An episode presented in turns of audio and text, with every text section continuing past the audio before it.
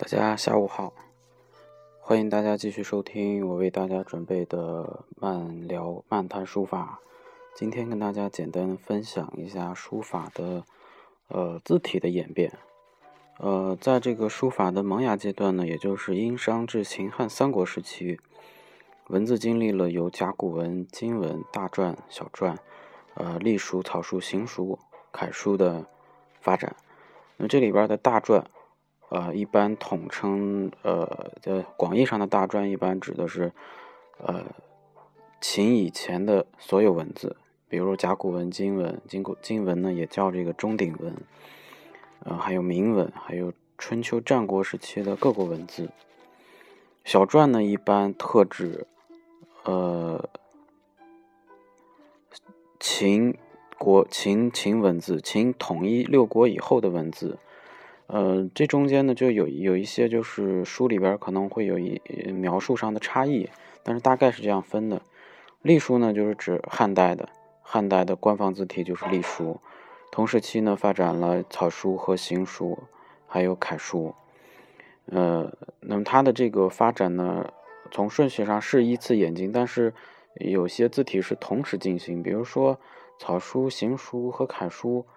呃，几乎是同时代吧，同时代都出现了，但是呢，它发展了还有还有后面的一段时间，到这个魏晋南北朝时期，书法艺术进行进入了这个新的呃一个环境。唐朝是书法艺术发展的鼎盛时期，所以我们有时候说啊，这个文化、政治、经济，呃，都是一体的。嗯，唐代就是这样的。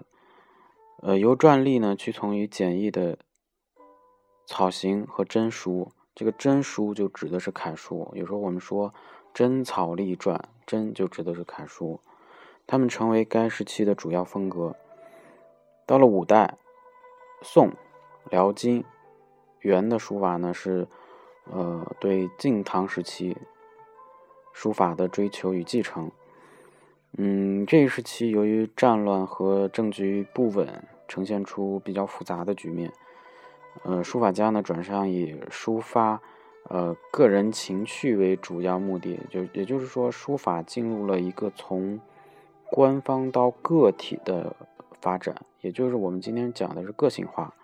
嗯，比如出现了一些大书法家，就宋四家。宋四家谁呢？苏黄米蔡，苏东坡。黄庭坚、米芾、蔡京，那么这里边的蔡呢，还有一说是蔡襄，呃，我们我个人比较倾向于苏黄米蔡的蔡为蔡京，至于为什么呢？咱呃有以后有机会再跟大家详聊。呃，元代的，比如赵孟俯啊，楷书四大家之一，赵孟俯、邓文元，啊，到了明代呢，又出现了呃，以继承宋元帖学书法的。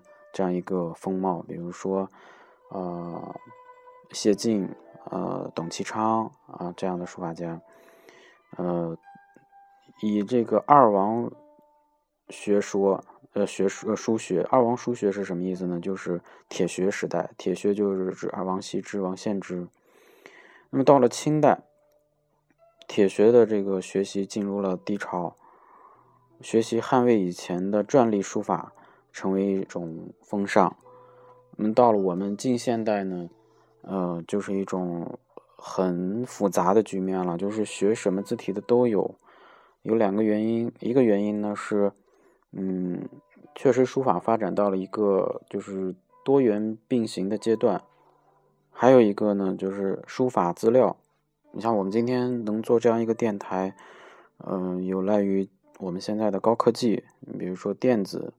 呃，印刷还有这种各种各样的媒介，所以我们今天学习书法真的很方便。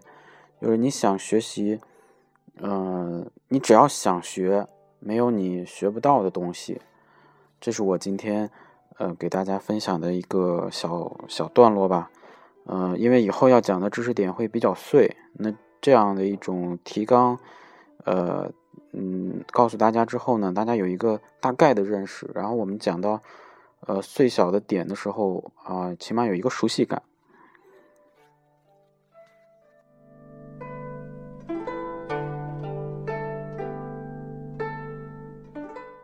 好了，那今天的内容我们就谈到这里。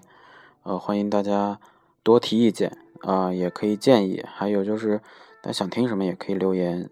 谢谢大家。